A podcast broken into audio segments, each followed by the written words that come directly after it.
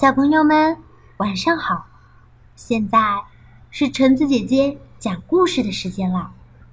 今天是端午节，那么我就来跟大家分享一个端午节的故事吧。端午节的故事，思南改编，晴龙绘画，连环画出版社。很久以前。在中国的土地上，有许多的小国，其中有一个楚国。楚国有个大臣，名叫屈原。楚国旁边有一个秦国，秦国有一统天下的野心，他们把楚国当作是最大的敌人。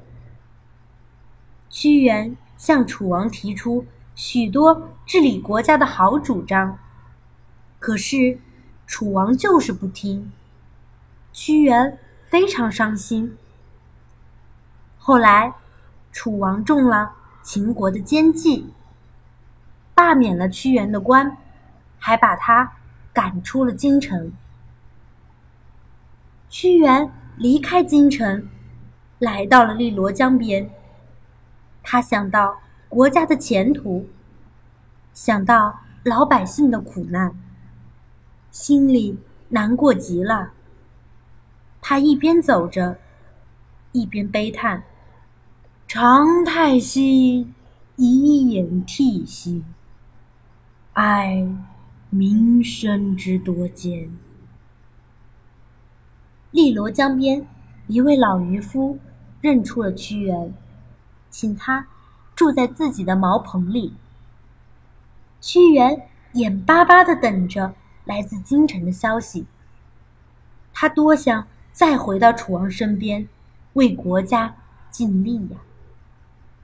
屈原等呢，盼呢，可是楚王总也没有召见他。逃难的百姓却越来越多了。一天。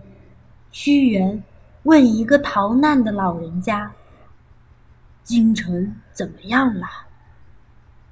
老头颤巍巍地说：“唉，秦国的兵已经打进了京城，我们，我们已经亡国了。”听到国家遭难的消息，屈原万念俱灰。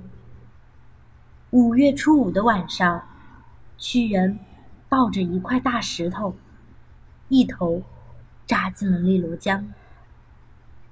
老百姓划着船去寻找屈原，可是江水滚滚，屈原在哪里呢？人们划呀划呀，月亮落下去了。仍没有见到屈原的踪影。太阳升起来了，还是不见屈原的影子。人们悲伤的喊着屈原的名字，用苇叶包上蒸熟的饭团，扔进江里。鱼儿啊，要吃就来吃我们的粮食吧。不要去伤害屈原先生的身体啊！人们悲伤的喊着屈原的名字，把雄黄酒倒进了江中。毒虫啊，喝了这酒，就乖乖的醉倒吧，不要去咬屈原先生的身体啊！大家找了几天几夜。也没有找到屈原，男女老少都悲伤的哭了。为了纪念屈原，人们把他投江的五月初五这一天定为端午节。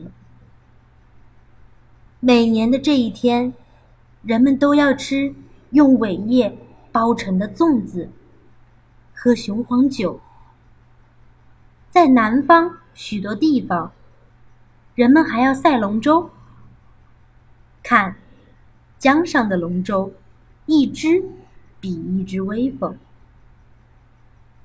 端午节，包粽子、赛龙舟的活动，都是对屈原的纪念。屈原爱国家，爱百姓，人们永远不会忘记他。端午节的故事，我们就讲到这儿吧。接下来，我再跟大家分享两个端午节的小习俗吧。嗯，说起端午节，你一定会想到赛龙舟和吃粽子。当楚国人民听说屈原投江以后，许多人都划船追至洞庭湖来寻找屈原，这就是赛龙舟的起源。以后，每年的五月五日，都以赛龙舟来纪念屈原。大家盼望着龙舟的桨能驱散江中的鱼，这样鱼儿就不会吃掉屈原的身体了。再比如说吃粽子，楚国人民在农历五月五日这一天，将煮好的糯米饭投入江中。祭祀屈原，因为担心饭被鱼吃掉，所以他们用竹筒盛装糯米饭，以后又逐渐用粽叶代替竹筒包裹糯米。这就是我们现在能够吃到的粽子。今天我就分享到这儿吧。最后祝大家端午安康。